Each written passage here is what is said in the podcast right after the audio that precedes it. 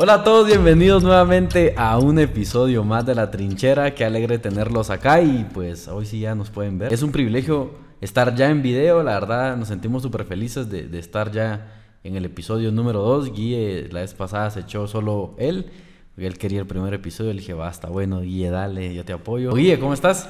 Bien, mano, la verdad que emocionado de saber que tenemos pues más equipo, no solo delante de las cámaras, sino que detrás de las cámaras. Estamos emocionados y feliz de poder arrancar el año otra vez. Yo creo que la conversación que vamos a tener hoy está en tiempo porque ya pasó la emoción de Año Nuevo, pasaron las falsas promesas que todos nos hicimos y creo que lo que vamos a hablar hoy que va a ser algo que nos va a tratar de hacer el cambio correcto de la manera correcta, no emocional, sino que de una manera pues consciente, creo yo. Emocionado, Marcelo, gracias por estar aquí hoy. La verdad que bienvenido desde la famosa tierra de Leo Messi. Desde la tierra de los campeones. la tierra de los campeones. Felicidades por eso, por cierto. ¿Cómo, cómo está tu, tu, fanatismo del fútbol?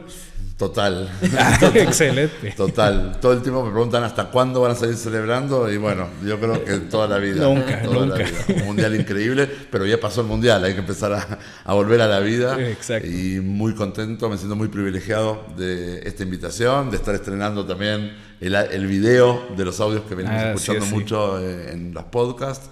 Así que bueno, felicitaciones, espero que sea enriquecedor para nosotros y para quienes también están interesados en la temática. Claro, buenísimo. La verdad que genial porque nos conocimos de una manera algo, pues, profesional se podría decir, ya que contactos y contactos. Justo tuvimos la entrevista con Jaime Viñals y Jaime tuvo la oportunidad de alcanzar el reto, ¿verdad? Que tenía propuesto, que era hacer un récord mundial, de darle tres vueltas al mundo, hacer la trilogía mundial. Y realmente una parte clave para llegar a eso fueron ustedes. En Plus Vida, ustedes fueron los que le dieron ese empujón final para poder llegar a su peso ideal y poder alcanzar la meta del mundo. Va a ser el primer, la, la primera persona en el mundo de lograr, lograr. esta meta. Entonces, gracias a él nos contactamos y, y podemos estar aquí hoy. Tuvimos el privilegio de que Jaime llegó a nosotros eh, pidiendo ayuda para atender lo que le estaba pasando después de la pandemia, como toda persona que llega a nuestro tratamiento a pedir ayuda, a pedir asesoramiento. Y bueno, tuvimos eh, ese gusto, ese privilegio de tener parte de ese gran logro. Marcelo, qué, qué privilegio tenerte acá. Están empezando a sumar las personas correctas para cada episodio. Y tu episodio eh, va a caer realmente en una fecha, todavía yo le diría a tiempo, una fecha a tiempo para muchas personas que quieren hacer un cambio en su vida. No importa el momento, pero realmente a inicios de año todavía tenés el chance de, de avanzar un poquito más. Pero antes de entrar a eso, que es la parte esencial, contanos, Sí. ¿quién es Marcelo? Bueno, yo soy Marcelo Axelrod, soy hijo de una familia que somos tres hermanos, nacidos en Argentina, de fe judía. Y nací hace algunos años, un poco más de los que ustedes, nací en el año 74. Ahí me crié, ahí, ahí nací, ahí me crié, ahí estudié mi escuela primaria. Luego de unos años, junto a mi familia, emigramos a Israel en mis años de secundaria. Ok. Después de unos años de esa experiencia, regresamos a la Argentina por temas familiares. Estudié eh, finalmente mis altos estudios académicos, eh, eh, parte en Israel y parte en Argentina, prim- primero en temas de educación, también tuve formación prerrabínica eh, Ah, ok. en la fe judía y además me especialicé en el desarrollo de organizaciones no gubernamentales, especialmente enfocadas al liderazgo de instituciones de la comunidad judía global.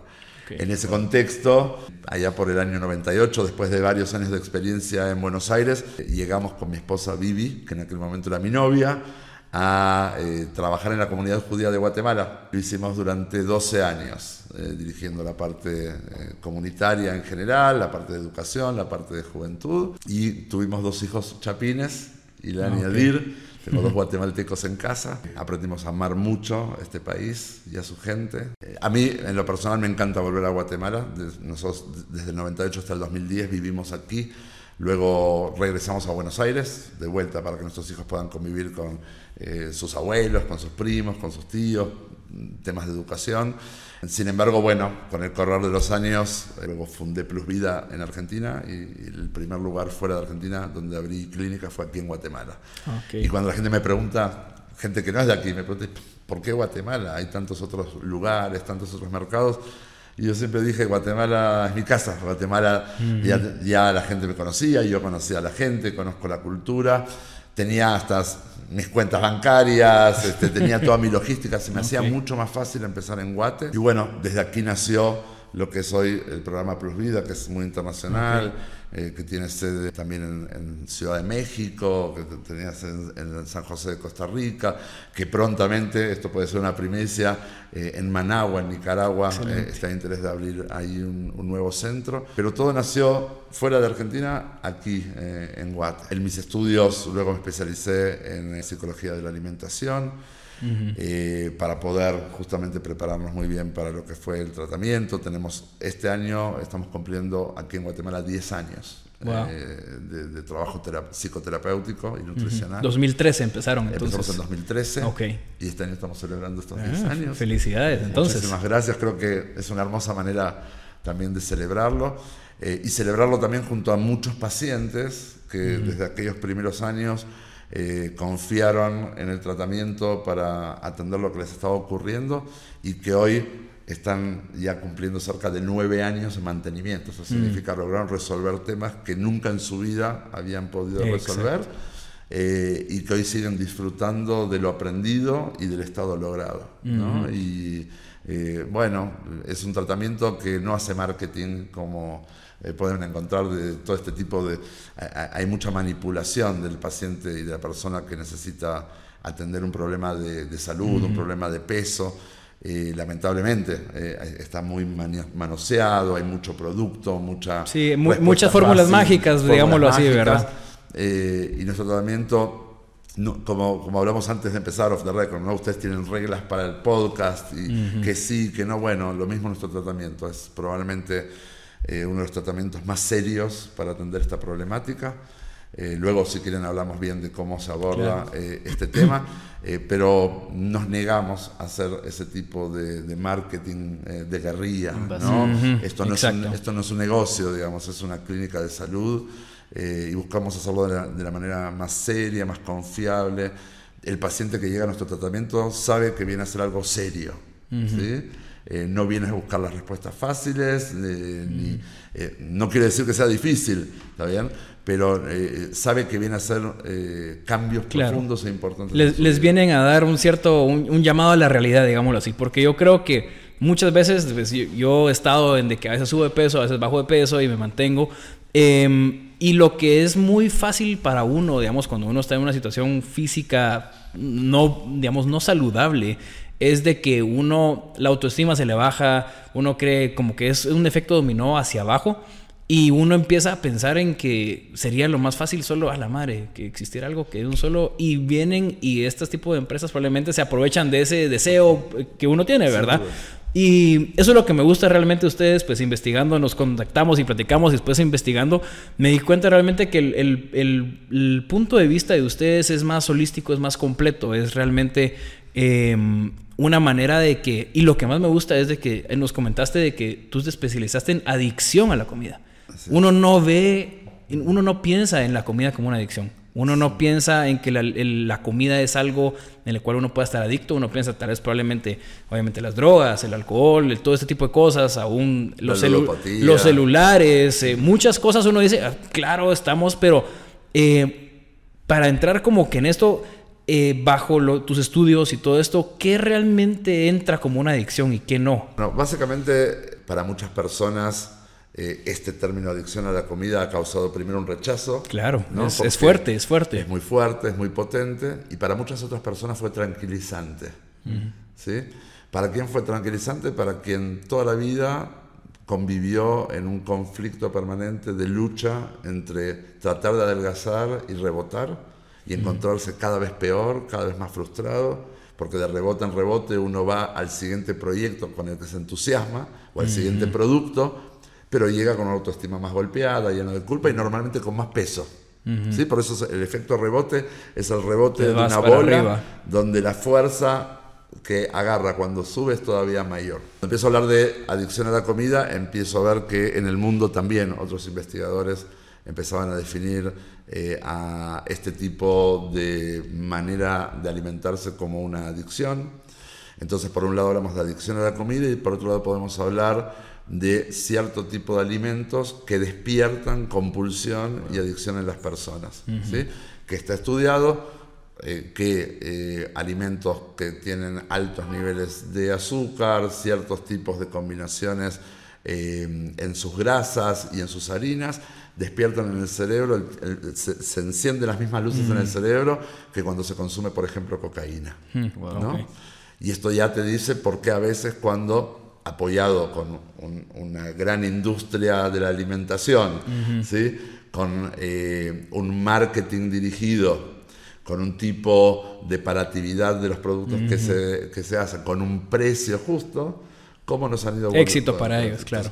Y no es extraño que hay muchas investigaciones que muestran, y acá entramos ya en temas mucho más sí, sí, Sí. Pues es interesante conocer, nos, gusta. En, cuando, las tabacaleras, finalmente terminan siendo condenadas, las tabacaleras durante décadas generaron lobbies para luchar contra la acusación de que su producto enfermaba a su gente. ¿sí? Cuando finalmente tuvieron que pagar miles de millones de dólares en, indemnizaciones, cuando tuvieron que sufrir severas regulaciones en cuanto a su publicidad. Mm. ¿sí? Muchos de esos fondos económicos migraron hacia la industria de la alimentación. Mm. ¿Sí? Y no voy a nombrar aquí ninguna marca porque no quiero sufrir ninguna demanda, ¿sí? pero muchos de los grandes pools económicos de las industrias alimenticias, de las grandes marcas que son grandes holdings, tienen esos eh, mismos recursos económicos y desarrollaron el mismo tipo de estrategia de enganchar consumidores. Claro. ¿Sí? Claro, sí, yo creo que esto, perdón que te interrumpa, esto yo, es algo que creo que probablemente tú estás eh, consciente de esto, que creo que Estados el gobierno de Estados Unidos acaba de lanzar aproximadamente hace como unas dos o tres semanas el nuevo listado de productos más saludables y los que hay que buscar evitar y me parece a mí muy sospechoso que hay ciertos productos que con nombre y marca se mencionan estando top 3 de lo que el gobierno recomienda. Y muchas de estas son cereales que están llenos de azúcares y uno dice, ¿cómo hacer eso que esté arriba del pollo, por decir algo? Entonces uno dice, no me hace sentido esto. Ahí están los lobbies, ahí están los lobbies. Lo interesante de esto es que eh, los países que están avanzando eh, fuertemente en lo que son las leyes de etiquetado, ¿sí? Que algunos países van más avanzados, otros no tanto, eh, pero podemos mencionar como casos paradigmáticos de Latinoamérica, Chile, México, y recientemente Argentina, donde hay una clara advertencia de qué tipo de producto estás comprando por medio de... Hay diferentes sistemas de etiquetado. Hay uno que es de semáforos que no es tan efectivo y estos rombos negros, que te hablan de producto cargado en azúcar, producto cargado en sodio es muy parecido a las advertencias que encontrás en una casquetilla de cigarros. Claro, ¿no? pero la gente realmente lo para ignorando, ¿verdad? Es, no creas, aunque no, creas. Es efectivo. Mm, eh, yo no fumo, entonces no sé. Ah, no, yo, igual en la, comida, en la, Ah, en la comida, ah, ok. Yo últimamente, bueno, ahora que hago súper así un poquito más seguido, me he dado cuenta bastante que hay mucho producto de importación que ya trae esa etiqueta. Y eh, ahora sí lo, o sea, ahora sí lo pensás en el sentido de decir, le miras los tres, alto en azúcar, alto en sodio y alto en grasas y decís... Y lees la etiqueta y dice cero azúcar, cero grasa y cero sodio. Entonces te preguntas, bueno, ¿está bueno o no está bueno? Pero ya viendo esa etiqueta, realmente buscas un, por lo menos en lo personal, si buscas un producto que no, que no se apegue tanto a eso. Entonces, pues no, llegas a tantos extremos. Cuanto más rombos, ya sabes que es menos pues, recomendable el consumo. A ver, yo eh, no me gusta ser extremista y en lo que trabajo con los pacientes es justamente a no desarrollar ese tipo de no como nunca más tal o cual cosa. Pero la idea es que uno pueda ser quien elige consumir moderadamente esas cosas si le gustan y la clave es cantidad y frecuencia. Claro, claro. Entonces, si tú eliges comer algo que tiene muchos rombos, está bien, puedes escoger comerlo muy de tanto en tanto, eh, pero la idea es que tu alimentación cotidiana no esté eh, basada en ese consumo todo el tiempo, porque entonces sí estás perjudicando a tu organismo. Okay. Eh, y es interesante porque digo, se abren un montón de ventanas. Sí, sí, sí, yo sé, yo sé. Pero en cuanto al etiquetado, es interesante, porque si tú te fijas, la industria alimenticia antes buscaba ocultar en el doblez. Sí, a veces hasta tenías que abrir todo lo que estaba pegado por dentro, ¿ah? es donde la información. Y, muchas veces te lo escriben de manera confusa y te disfrazan con nombres difíciles, azúcar, está bien, o grasas hidrogenadas, o aceites hidrogenados. Entonces, bueno, eh, nuestro rol está en ser consumidores informados. La información es poder Y entonces uno, aún teniendo esa información, puede decidir consumir esas cosas eh, y hacerlo de una manera más sana. Que no te lo, que no te lo estén metiendo a fuerza, ¿no?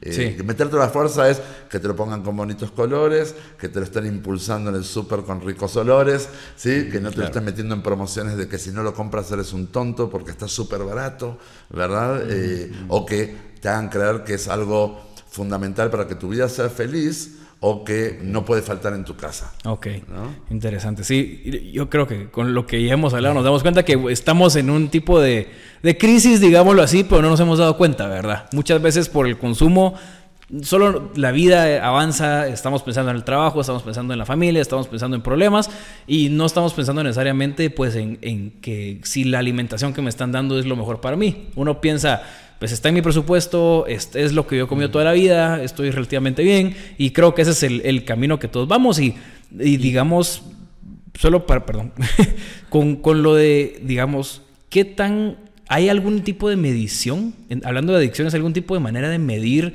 qué tan adicto es uno o, o mejor dicho, puede uno llegar a hacer una línea entre tengo un consumo que lo hago regularmente y si hay una línea donde ya pasamos y ya se convierte en, ya es una adicción. Hay una forma sencilla de hablar en términos generales para definir una adicción. ¿sí? Esto no es un autotest y obviamente si uno quiere realmente saber en qué situación está, lo mejor es consultar a un profesional. Claro. ¿no? No me gustan esos test de si cumples esto, esto y esto, probablemente eres un adicto. Sí, claro, es, es, muy relativo, creo. Obviamente eso sería también, una, digamos, una forma, una banalización de, digamos, de, de, cómo uno puede diagnosticarse. Pero si uno se da cuenta que una adicción está compuesta por ciertos elementos, por ejemplo, que tu elemento de consumo, ¿sí? ya sea, no hablemos de comida, cualquiera, eh, tu objeto de consumo es algo con lo que sientes que lo necesitas para vivir que no puedes controlar el dosificarlo, o sea, lo necesitas imperiosamente, no puedes hacerlo esperar. Te das cuenta de que está impactando en tu calidad de vida, ¿sí? ya sea en tu salud o en tus relaciones. ¿sí? Que te ocultas para consumirlo, que mientes para consumirlo, que robas para consumirlo, mm. eh, que lo haces a oscuras, en el sentido de que incluso el comer a escondidas. que eh, La famosa stash de chocolates que tienen escondidos los abuelitos por ahí. Sí, sí. sí. Eh, en términos generales, y, de manera muy básica, una manera de darte cuenta si estás enganchado con un consumo, eh, cualquiera sea, y de manera no sana, puedes encontrarte representando en eso. Otra manera es que si lo que se llama el síndrome de tolerancia, ¿no? la tolerancia, que es eh, si lo que antes te daba placer ya no es suficiente y ahora necesitas más, mm. eso también habla de que estás desarrollando mm. o ya tienes una, un consumo problemático, ¿no? que en términos eh, como me gusta enseñarlo, es si antes un shot de tequila te ponía alegre y ahora necesitas dos shots de tequila para sentirte igual de alegre, igual que la primera vez. O si antes te parecía deliciosa una papalina o dos y ahora solamente es delicioso si te comiste todo el tubo. claro, ¿Ah? claro. Entonces ahí es donde te das cuenta que empezás a tener conductas sospechosamente eh, dependientes de, ese consumo. Cuando yo hablo de adicción a la comida, aunque suene raro, no me quedo solo con que suena fuerte, sino que no solo suena fuerte, sino que además yo digo que es la peor de todas las adicciones. Es que es complejo porque si lo necesitas para vivir, la comida se necesita para vivir. You got it.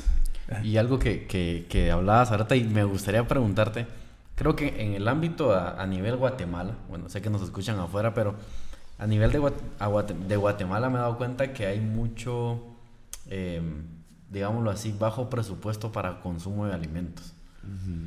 Y tende, mucho guatemalteco o mucho, ajá, tiende a caer, o también, bueno, mexicano también me he dado cuenta, tienden a caer al consumo de comidas eh, altamente eh, llenas de grasas, eh, llenas de azúcares, porque es una opción muy económica para sobrevivir, porque lo que decías tú, lo que decía Guille, la parte de, es una parte que económicamente es para lo que me alcanza, pero entrando en eso, ¿qué solución le podrías dar a alguien que realmente diga, bueno, hoy solo tengo, veámoslo así, dos dólares para comer, tres dólares para comer, pero quiero cambiar eso? Buenísimo, me gusta mucho la pregunta. Primero porque viene a hablar de una gran pregunta que me hace mucha gente. Si comer sano es más caro que comer no sano. Y la verdad es que yo creo que detrás de esa pregunta hay otra pregunta oculta. Si comer no sano no es más fácil que comer sano. ¿Qué es más fácil? Salir a la tiendita y comprar un paquete de las cosas que tú estás mencionando, o salir a la tienda o conseguir algunas, algunos vegetales y conseguir un lugar donde cortarlos y donde prepararlos y donde condimentarlos. ¿Qué tengo más rápidamente a mi disposición? Más allá del precio. ¿Sí? ¿Qué es lo que más a la mano yo encuentro en todos lados? ¿sí? Y basta con solo salir a la calle y ver lo que hay en las tiendas de la gasolinera y ver qué es lo que hay en los pasillos de las farmacias y ver lo que te venden en el aeropuerto. ¿sí? Y entonces, si bien en algunos sitios tímidamente empieza a haber una tendencia de empezar a darle lugar a lo sano, a poder encontrar en tiendas, en kioscos, vegetales y frutas, ¿sí? que probablemente cuestan lo mismo. Probablemente con dos dólares tú compras un poco de vegetales y puedes comprar un poco de frutas. Es cierto, tú me puedes decir, ¿y la proteína? Bueno, es cierto, pero en la comida que me estabas mencionando tampoco aparece demasiado la proteína. ¿Está bien? Entonces, lo que digo es, es, estamos buscando generar una conciencia de un cambio hacia que eh, esté más disponible algo que pueda contrarrestar esto otro que está en todos lados. ¿sí? Eh, y es difícil, es difícil porque la gente está acostumbrada, la gente cree que si no va en el carro, en el medio del tráfico, entreteniendo el aburrimiento, comiendo lo que venía en el paquete, entonces no puede sobrevivir al tráfico, ¿no? Y una cantidad de cosas. Está bastante estudiado de que a nivel económico y de costos no es tanto más caro eh, lograr alimentos que sean más favorables a la salud. Yo a mí no me gusta hablar de alimentos sanos o de, alimentos no sanos. A mí me gusta hablar de alimentos que estimulan la salud o de alimentos que la disminuyen. ¿sí?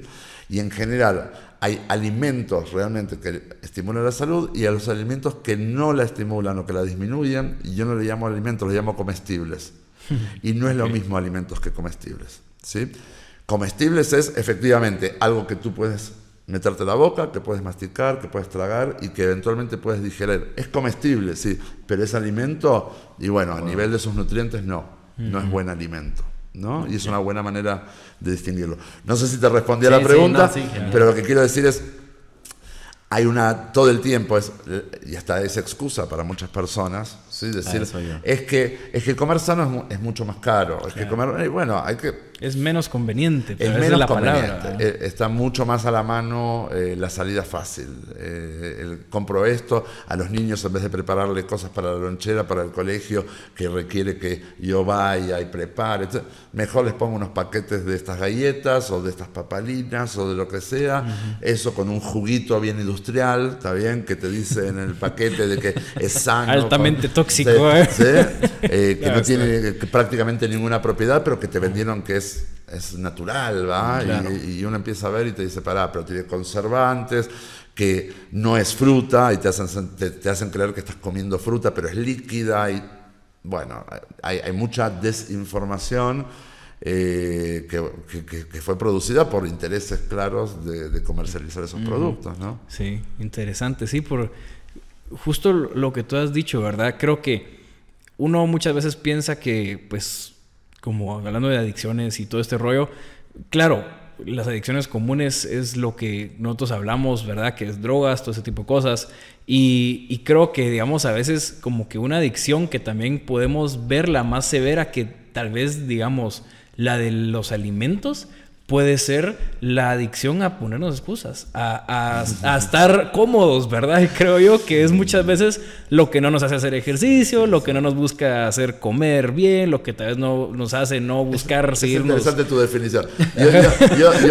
puede, ser una manera de verlo que tal vez es cierta manera raíz. Yo, hablo mucho de que es, para muchas personas es un hábito, ¿no? Es, una, es un hábito poner excusas, pero hábitos que se repiten y que son dañinos potencialmente se vuelven adicción. Y es interesante que tú estés diciendo así. Y por otro lado, eh, yo no terminé de decir esto de por qué creo que es la peor de todas las adicciones. Ah, claro. ¿sí?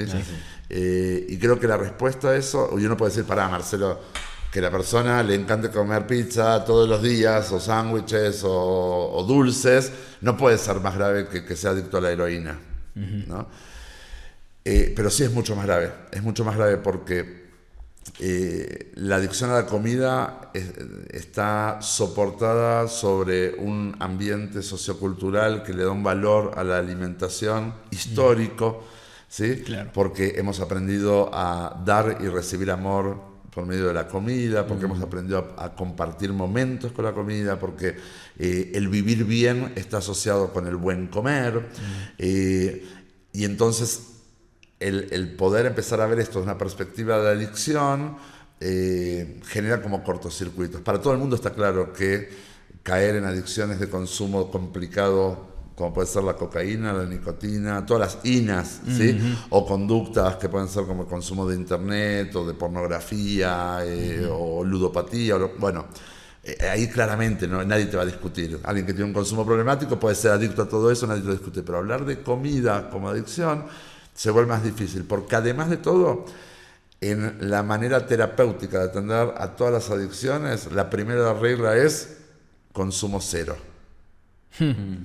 No puedes hacer eso con comida, ¿qué vas a hacer? Sí. Exactamente, necesitas, necesitas comer para vivir. Por lo tanto, la primera de las reglas que se aplica al tratamiento de todas las adicciones, en esta no puede ser aplicada. Y entonces viene esta otra parte, que es algo que eh, trabajo mucho con, con nuestros pacientes, que es primero identificar nuestra relación con la comida y es, hay una función primaria de comer, que es la, función necesaria para el ser humano, para el organismo, que es nutrir al cuerpo. Hmm. Darle al cuerpo los nutrientes necesarios para que funcione de manera sana y para que la persona que lo habita pueda realizar todo aquello que desea realizar. Y luego están todas las otras funciones secundarias que el ser humano construye alrededor de la comida. ¿sí? Que es la gran pregunta, o son las respuestas a ¿para qué usas a la comida? Uso la comida para compartir con la familia. Uso la comida para calmar mi ansiedad. Uso la comida para matar mi aburrimiento. Uso la comida para entretenerme. Uso la comida para desestresarme, para irme a dormir, para disfrutar, para regalar, para eh, lucirme, para... Cada uno de nosotros, la lista de los como para es muy personal y cada uno ahí, digo, mientras que estás mirando de aquel lado, te digo, ¿querés saber si tenés un consumo problemático? ok, primero apartar lo que es el comer primario para nutrirte y saber si estás comiendo realmente para nutrirte y para nutrir qué. Si estás para nutrir a tu cuerpo o estás para nutrir a tus deseos, que normalmente es las ganas de comer o los antojos que vienen desde la cabeza. Y eso nos lleva a la segunda parte, que es ¿para qué eliges comer? ¿no? Y hay personas que no lo sabían y estaban comiendo en piloto automático por toda situación. Básicamente comiendo por emociones. ¿sí? Ahora, las emociones, como sabemos, son pasajeras, duran un momentito.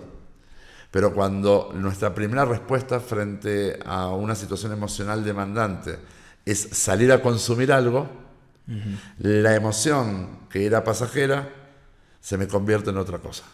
¿no? Entonces, es una problemática muy compleja que requiere de mucho trabajo, eh, pero que bueno, que, es posible también, eh, que esto es lo interesante. Claro. Interesante lo que decís porque creo que nos, da la, primicia para poder entrar al tema, ¿verdad? A realmente hablar de plus vida. Y yo creo que con, todo este contexto y todo lo que hablamos ahorita de poder, pues, tener una idea de que sí hay un tipo de no mala intención, digámoslo así, pero digamos que un tipo de empuje en la manera del mercado, de cómo consumir y pues la industrialización nos ha llevado a hacer cosas buenas y cosas no tan buenas y que tenemos que ir aprendiendo como sociedad, creo yo. Em, pero, ¿cómo fue tu trayecto alrededor de todo este proceso para ti? Porque sé, que pues tú tuviste problemas también de sobrepeso y, cómo fue tu, tu despertar, digámoslo así para poder llegar a lo que es Plus Vida. Bueno, eh, sí, la verdad es que yo hablo en primera persona cuando hablo de este tema. Tuve que descubrirme a mí eh, adicto y aceptarme para poder atenderme. Y la verdad es que todo lo que vino después no era algo ni siquiera que yo hubiera imaginado jamás. Como conté antes, me dediqué durante más de 20 años a la dirección de, organizaciones comunitarias. Y em, bueno, después del 2010, en ese regreso a, la Argentina, em, yo manejaba muchísimo estrés, era director de organizaciones muy importantes, con muchísimas responsabilidades, y era poliadicto. Comía, fumaba, eh, tomaba, no era un alcohólico, pero tomaba, o sea, era todo el combo de una bomba de tiempo. Y a mis jóvenes 30 em, hubo una situación que que fue un detonante. La verdad es que hasta llegar ahí, yo tengo una esposa que amo y que me, este, me ha apoyado siempre y que obviamente veía que me estaba autodestruyendo y entonces buscaba eh, recomendarme, inscribirme llevarme a nutricionistas, pues. eh, llevarme a gimnasios, eh, contratarme personal trainers, ¿no? y la verdad es que nada funcionaba, nada, nada, no, no, yo no me comprometía con nada. Hasta que en un momento, en una de esas situaciones, voy a ser muy breve, la larga historia, me quedé sin aire, eh, subiendo apenas unas escaleras de un quinto piso a un sexto piso en el edificio donde yo era el director. Eh, tenía que ir a ver a unas subdirectoras y no me tenía treinta y pico de años, era increíble, o sea, no, no me podía mover, fuera de que ahí después me di cuenta, era totalmente sedentario, y la ciudad de Buenos Aires para caminar cuatro cuadras yo me subía un taxi, también, o sea, no movía un dedo, era la tormenta perfecta para lo que me estaba pasando. Comía muy mal, descansaba muy mal, vivía con estrés y em, no me movía. El caso es que eso fue para mí un llamado de atención cuando quiero empezar a cuidarme dije no puedo hacer lo que hice siempre que comprometerme y esta dieta la voy a hacer ah, típico año nuevo sí, año nuevo, ni, siquiera, nuevo yo. ni siquiera año nuevo pero en el staff que yo dirigía eh, tenía un equipo muy grande de psicólogos y mm, acerqué a dos o tres de esos psicólogos psicólogas y psicólogos con los que tenía confianza y, y les dije miren tengo la sospecha de que lo que me pasa y por lo que no logro atender, y no es que me sirva de excusa, es que es una adicción lo que tengo. Porque veo que mi situación entra dentro de todas las descripciones de lo que es una adicción. Mm. Adicción a la comida, sí, sí. Por alguna razón no logro soltar, no logro... Y de vuelta, no era para buscar una excusa que me justificara, sino que toda la idea era poder generar alrededor de un diagnóstico algo que me permitiera atenderla. Y entonces en aquel momento hice tres cosas. Y todo esto, todo era para mí. es como, como nada me funcionó de afuera, dije, necesito algo. Entonces en aquel momento decidí, por un lado, trabajar con ese equipo de psicólogos en tratar de trabajar como se trabaja con toda adicción, que es establecer reglas claras.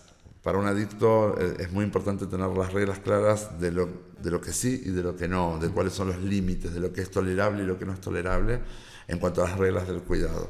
Luego fui en búsqueda de que, algo que yo no sabía, que tenía que ver con la nutrición. ¿Qué necesito yo?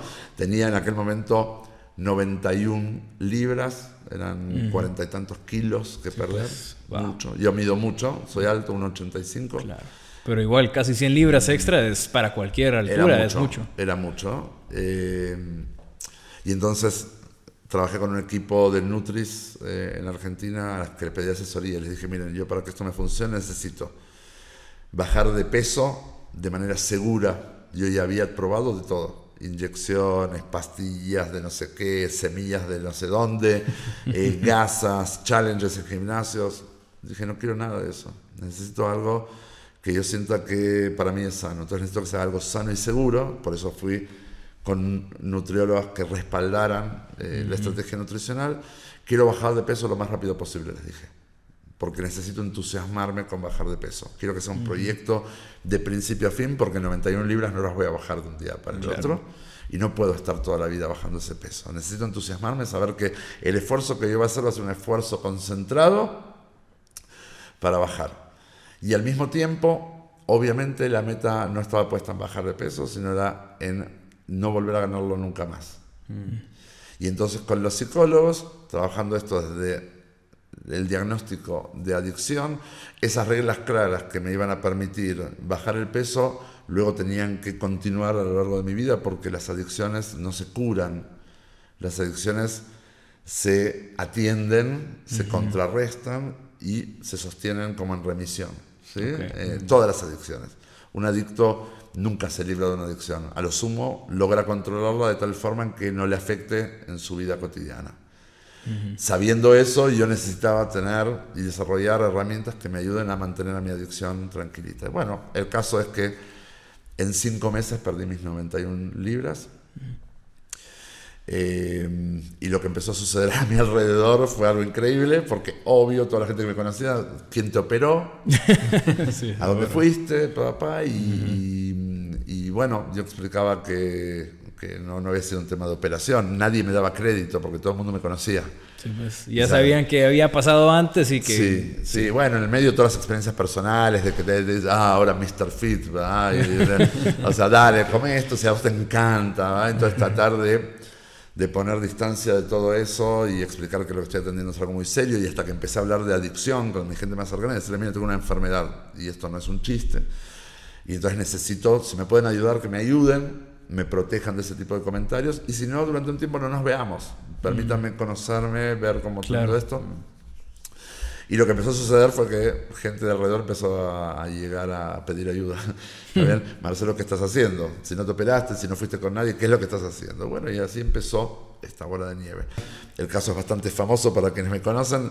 Yo tenía una relación de mucha amistad con Quique Godoy. He visto que Quique Godoy estuvo en tu canal de... Sí. Eh, Quique, mm, yo llego a Guate eh, a una celebración de una familia muy amiga y Quique se enteró que estaba en Guatemala y me dice, hey, estás en Guatemala, venía a tomar algo a, la oficina, venía a saludar, bueno, me acerco y, me ve flaco, escúchame, ayúdame, ayúdame eh, con, lo que estás haciendo para vos, con lo que estás haciendo para otras gentes. Y digo, pero Quique, mira, nosotros funcionamos con grupos terapéuticos presenciales en Buenos Aires y todo, vos vivís acá. Me dice, mano, hagámoslo funcionar, hagamos por Skype. En aquel momento se usaba mucho de esa plataforma. Y bueno, Quique empezó, eh, bajo de peso muy rápido. En un momento de estas charlas de todos los días, Kike me dice, escúchame, todo el mundo me está preguntando por vos, eh, por favor vení.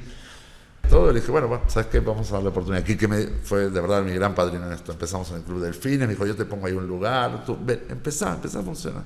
A partir de ahí eh, logramos darle forma a este, a este tipo de tratamiento maravilloso que que es una posibilidad, como siempre digo a los pacientes, es una posibilidad de que todas las cosas cambien, pero depende mucho del paciente. Nosotros tratamos de mostrarle todos los caminos y brindarle todas las herramientas, ¿no? pero yo no puedo comenzar de cambiar a la persona que profundamente no quiere cambiar. Por eso una persona que llega al tratamiento por insistencia de, de la esposa, no es lo mismo, no va a ser igual de efectivo. O de su médico, o de su pareja, o de su jefe, no le va a servir. Claro. No le va a servir. Qué, bonito, qué bonito saber toda la historia. La verdad que es bien interesante porque tanto como, como ustedes y como ti en Plus Vida, nosotros también, pues ha, ido poco a poco de word of mouth, no hemos ido eh, haciendo muchas cosas. Queremos empezar a hacer más eh, porque creemos que el contenido que estamos generando eh, no le hacemos el valor, sino lo que damos para nosotros. Creo que tenemos la responsabilidad de empezar a hacerlo más así. Pero qué bonito escuchar eso. Y una pregunta que a mí me gustaría hacer es, digamos, a la hora que alguien se inscribe, alguien llega, ¿cuál es el, la metodología, digamos, cómo se trabaja con nutricionistas, con psicólogos? ¿Cómo, funciona eso junto? Hay muchos protocolos, digamos. Hay, una, hay reuniones de admisión eh, donde la persona eh, pide una primera cita. La primera cita es con la psicóloga eh, para, para poder entender que el corazón del tratamiento viene desde lo psicológico, no desde lo nutricional. Lo nutricional es uno de los elementos del tratamiento. Esto es un tratamiento integral. ¿sí? Entonces, el corazón de toda la problemática está en la adicción y la adicción está alojada en la psicología de la persona, en la cabeza de la persona. Por lo tanto, la primera reunión siempre es con la psicóloga. ¿sí? En esa reunión de evaluación se conoce el paciente con la psicóloga, ya sea en forma presencial, en los lugares donde hay clínica de plus vida, o de manera virtual donde se conoce el historial de la persona, eh, qué es lo que le está pasando, qué es lo que lo trae al tratamiento. en esa reunión se le cuenta todo lo que no es el tratamiento. Esto no es una salida fácil, esto no es algo de dos minutos, esto es algo profundo, esto es algo con lo que vas a necesario conectar y tienes que dedicarte, va a requerir de tu tiempo, de tus recursos, de tu atención. Después de esa evaluación y de explicar cómo funciona toda la metodología, entonces es cuando entra el paciente por primera vez con la Nutri. La Nutri... Eh, hace una valoración del estado de salud del paciente, una primera evaluación. En esa primera reunión se le manda al paciente hacer un perfil de estudios de laboratorio porque evaluar y entender cómo está llegando. para ver si tiene depresión alta, problemas en la sangre, algo. Hígado graso, hipertensión. Algunos pacientes ya llegan conociendo que tienen esto y algunos de hecho llegan porque los médicos le dicen si no bajas de peso estás eh, con una salud sumamente comprometida.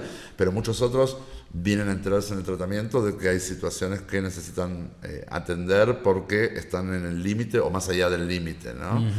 Em, y en esa eh, reunión con la nutricionista, además de toda la valoración, bueno, reciben un plan de alimentación que cumple con las mismas reglas que cumplía para mí en el principio, ¿no? Que básicamente es aprender a comer eh, en, los tiempos de comida estipulados, los tipos de alimentos estipulados, a hidratarse, a descansar, a empezar a moverse, ¿sí? Eh, yo siempre digo que nuestro tratamiento se especializa en la enfermedad, la enfermedad no es la obesidad o el sobrepeso, la obesidad o el sobrepeso es un síntoma de la enfermedad. Es el efecto de lo que uno ha estado tomando decisiones. La enfermedad es la adicción, en el caso de las personas que son adictas. No todos mis pacientes son adictos a la comida, quiero decir. ¿eh? Hay, pacientes con solamente malos hábitos. Eh, pero, pero la gordura, eh, el sobrepeso, la obesidad en sus diferentes niveles son síntomas de que pasan otras cosas. Entonces, eh, se, aprende con el paciente qué es lo que necesita para poder resolverlo. Y entonces dentro de eso está empezar a moverse. Y no se lo manda al paciente al gimnasio y a matarse con... No, no, no. Todo lo que estamos aprendiendo está en relación a lo que yo también expliqué para mí, que es que todo lo aprendido tiene que ser una estrategia y una estructura sostenible en el tiempo. Exacto. Sostenible en el tiempo mi alimentación, sostenible en el tiempo mi hidratación, sostenible en el tiempo mi descanso, sostenible en el tiempo mi actividad física. Entonces, yo no necesito todos los días eh, matarme en el gimnasio, como tampoco se vale únicamente tres veces por semana ir a hacer un tremendo eh, esfuerzo en cualquier deporte, porque eso no sirve. Yo necesito un esfuerzo sostenido diario de siete días de la semana que esté en concordancia con lo que mi cuerpo necesita. ¿sí? Que básicamente es la primera parte aeróbica, lo, utilizamos como referencia los famosos 10.000 pasos, sí. ¿sí? De, que estimula el movimiento. Y después sí, vamos buscando con el paciente ir aprendiendo estrategias de tonificación muscular, porque obviamente la tonificación muscular va a favorecer a todo el estado del paciente. Claro. Pero así como eh, el tratamiento está especializado, como yo decía, en la enfermedad, está especializado en cómo atender a la enfermedad y la tercera pata está especializada en la cabeza del enfermo. Claro. ¿Qué significa estar especializado en la cabeza del enfermo? Sabemos cómo el enfermo piensa, cómo razona. Y es por eso que ahí es donde entra toda la parte de la programación neurolingüística dentro del tratamiento y su terminología. Hay un idioma del tratamiento, que es el idioma de plus vida, que el paciente aprende y practica para volverlo el idioma de su propio cuidado, ¿sí? con específicas eh, mm, definiciones de qué es cada cosa. Por ejemplo, nosotros esto no le llamamos dieta. Okay. ¿Sí? Le llamamos tratamiento. ¿Por qué no le llamamos dieta? Porque dieta hace referencia solo a comer o no comer y en general, para pacientes como nosotros, dieta te rememora a fracasos, a dolor, a limitación, a pasarla mal, a querer que se termine cuanto antes. Eso pasa. A, engañar, a manipular, a mentir, a posponer, a esconder. Saca lo peor de nosotros. Y eso no es sostenible en el tiempo. Claro, claro, qué bonito. Es salir de la dimensión de dieta hacia la, dimensión del tratamiento. Con todo eso, con todo eso que el paciente va aprendiendo en esas primeras sesiones, que es muchísimo para absorber, el paciente desde el primer día eh, empieza a cuidarse, desde el primer día empieza a bajar de peso, desde el tercer día deja de tener hambre, ¿sí? O sea, logramos el estado de acidosis en 72 horas. O sea que todo ese miedo que me van a matar del hambre, etcétera, no, no se pasa hambre. ¿sí? Solo se pasa hambre si no sigo las reglas. Si como de más, paso hambre. Si estoy comiendo cosas que no me han recomendado, paso hambre. Que no me ha recomendado mi Nutri, paso hambre. O si me salteo tiempos de comida, paso hambre. Claro. No nos olvidemos que acá, yo siempre digo, mis pacientes son expertos en dietas. Las han pasado todas. Muchas veces saben más que mis nutris de esta dieta, de esta otra, de la comida. Y siempre lo que les digo a los pacientes es, ahora vamos a dejar de pensar todo lo que nuestra cabeza viene a razonar con todos esos saberes, porque esos saberes no nos ayudaron en nada, porque nos trajeron aquí, en definitiva. Vamos a construir un nuevo saber. Claro, sí. Y en ese nuevo saber lo primero que vamos a aprender a hacer es hacer caso. Sí, y, justo, ¿me vas a hablar? Dale, dale. Ah, va, no, dale, no, y me parece justo, creo que lo, que me encanta de cómo ustedes trabajan es realmente el, el por qué. Porque mucha gente solo se va en cómo. Y, creo que como hemos sabido, pues hemos escuchado como Simon Sinek, ¿verdad? Siempre dice, start with why. Empezar con por qué. Dice, muchas empresas saben qué te venden y saben cómo hacen lo que te venden, digamos. Pero muy pocas empresas o muy pocas personas, si lo pasamos a nuestra vida, digamos, saben el por qué. Y el por qué es realmente la razón más importante. Entonces, cuando empezamos con cosas, digamos, muchas veces la raíz de cualquier problema es muy separada en temática al efecto del problema. Digamos, en este caso, pues estamos hablando de obesidad, estamos hablando de mala salud y muchas veces, la mayoría de las veces, el problema no es la mala salud. Es probablemente cómo fuimos criados en nuestra casa, probablemente algunos traumas que alguien tiene, probablemente eh, solo una mala relación que tiene con la comida, ¿verdad? Entonces, muchas personas probablemente dicen, pero yo, ¿qué tiene que ver comer con cómo pienso? Si yo pienso bien estoy vivo y hago mis cosas y trabajo bien y me va bien, lo que sea. Es es un tema que a mí lo que me gusta es eso, que se ataca lo verdadero. Hay, una pregunta que yo busco hacerle a los pacientes muchas veces, que es el por qué como como como. ¿Sí? ¿Sí? No porque como lo que como, porque puedo comer lo que como por mal hábito o por tradición familiar o porque es lo que más fácil encontré y estuvo a la mano. No es, no es, porque como lo que como, porque aparte puede ser que me guste mucho lo que como, ¿no? pero el por qué como como como ya es otro tipo de pregunta. Eh, y hay mucho debajo de eso. Y, te digo, eh, hay mucho de, de, lo que encubría la forma de comer. Porque si volvemos a la definición anterior de comer de manera primaria para nutrirme frente a comer en todas las otras maneras secundarias, que es mediatizar emociones. ¿sí? Entonces, eh, cualquiera sea la emoción, digamos, en el comer la emoción negativa, entre comillas, se ve menos negativa, o me ayuda a tranquilizarla, y la positiva es exaltada. ¿Sí? Como, porque como en toda situación. Claro, como cuando estoy triste, cuando estoy deprimido, cuando me dejó mi novia. Cuando ¿Por qué no? ¿Por qué no comer más claro, que todo? Exacto, casi ¿por qué no comer? Pero también cuando estoy de fiesta. ¿Está bien? Entonces, y es más, si no como cuando estoy de fiesta, es como que no me la estoy pasando tan bien. Entonces, como para, para exaltar la buena emoción. Entonces, lo que hay debajo de eso, hay muchas otras cosas. ¿sí? Personas que han pasado traumas difíciles, personas que eh, necesitaban que su cuerpo sea más grande para poder defenderse, personas que sufrieron eh, acoso escolar, eh, acoso sexual, que necesitaban hacerse invisibles frente a un posible agresor, que hay, hay, hay cosas y traumas muy, muy profundos que nos toca a veces trabajar. Como siempre digo, si, si si no vas a la raíz de lo que está pasando, eh, este, te vas a pasar la vida podando, eh, podando ramitas y hojitas y te podés entretener. Y yo siempre digo, las, las, las dietas son una gran cortina de humo. Nos encanta eh, sentirnos mejor, vernos mejor, que alguien nos chulee, que alguien nos diga, hey, qué bien que estás, cuánto... Y que después alguien me dice, hey, que no se te vaya la mano, ¿eh? Ya, ya, párale, va. Y, y es una trampa que justamente te encierra en una dinámica que hay personas que toda la vida se la pasan así. ¿Está bien? El, ¿cómo, ¿Cómo haces para liberarte de esa trampa? Bueno, lo que se trabaja todos los días en el tratamiento, que es ir mucho más profundo. ¿no? Y que, y ahora les devuelvo el micrófono porque ya vieron que yo, si no me ponen stop, yo sí claro. decido. No, pero, es interesante escuchar. Pero básicamente en toda adicción sí se, lo, se habla de lograr el estado de sobriedad. ¿no? Estado de sobriedad es básicamente, en cualquier otra adicción, es el consumo cero y el poder tener claridad de pensamiento, de emoción y de conducta, ¿no? que están enlazadas. Respecto de estos consumos pasa lo mismo. O sea, uno puede comer y mantenerse sobrio, o uno puede estar comiendo y estar comido, como podría estar borracho, como podría estar drogado. ¿no? Cuando uno está en la situación opuesta de la sobriedad, toda decisión que toma es mala. ¿sí? Si tú estás alcoholizado o estás drogado, ¿sí?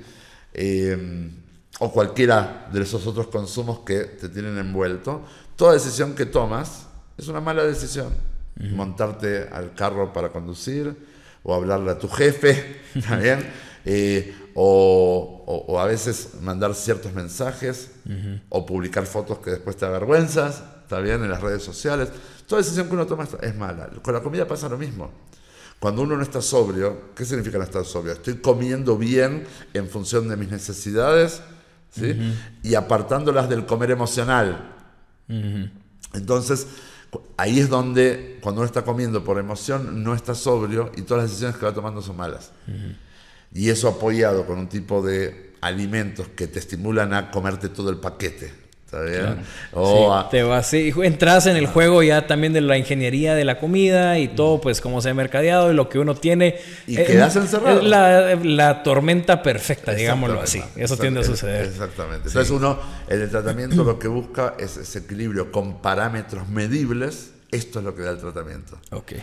Parámetros medibles para justamente observar tu sobriedad y las reglas están tan claras que la persona en el tratamiento aprende claramente cuando está dentro de los límites de sobriedad o cuando está vulnerándolos o manipulándolos.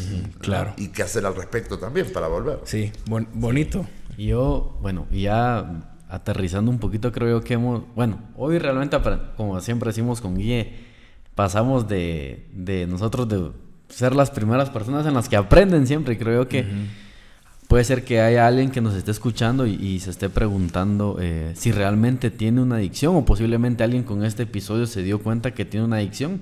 Creo yo que muchas veces nosotros caemos en el, en el, en solo al comer, como decía, solo comer algo que, realmente no nos nutre y no nos lleva a algo eficiente para nuestro cuerpo.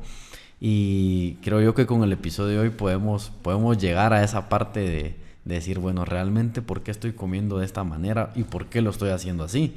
Eh, creo yo que, que, lo que decías, la, la, falsa idea de una dieta, que pensamos de que se tiene que cumplir un tiempo y ahí se, se, se acabó y ya, ya soy la persona más ideal y más, más estable. Y vuelvo a las conductas engordantes. ajá, exacto. Entonces, lo que, lo que tú decías hoy, hoy me gustó bastante el concepto de, de que tú le decías, la idea no es... Em, que perdas peso. La idea es que nunca jamás volvás a ganar esas libras. Esa es la meta, o sea, vamos, vamos hacia ahí. Eh, conceptos como esto que tú decías, eh, el, que se termine la dieta cuanto antes para volver al, al hiperplacer. No hay, no hay mantenimiento posible si vuelves a comer como comías cuando engordabas, ¿no? Eh, y aprendemos claramente qué significa comer ciertos alimentos que te pueden gustar mucho, pero con moderación. Comer con moderación significará comer de tal manera en que puedas sentir el placer, pero que no te estés haciendo daño. Claro, pero eso ya es nivel pro, pensaría yo. Sí, sí, obvio. Yo, en no, te van a poner de entrada, basta, bueno, te vas. No, no, pero en el mantenimiento aprendemos con los pacientes que no hay nada prohibido, se puede de todo, pero no todo, digamos. Claro. ¿no? Se puede de todo, pero no todo el tiempo. Y hay pacientes, más allá de las recomendaciones del tratamiento, que no prohíbe nada, hay pacientes que se en estos proyectos, que son proyectos muy profundos, los pacientes, el paciente se empieza a conocer muy bien y dice, hey, yo cada vez que me meto con los chocolates o cada vez que me meto con, eh, eh, con los snacks, no puedo parar. Despierta mi compulsión. Cada vez que empiezo con las semillas, no. Entonces, el, el paciente ya por sí mismo encuentra la libertad de poder tomar la decisión de que yo mejor esto no lo consumo porque a mí no me conviene. ¿No? Bonito. Qué chilero, sí.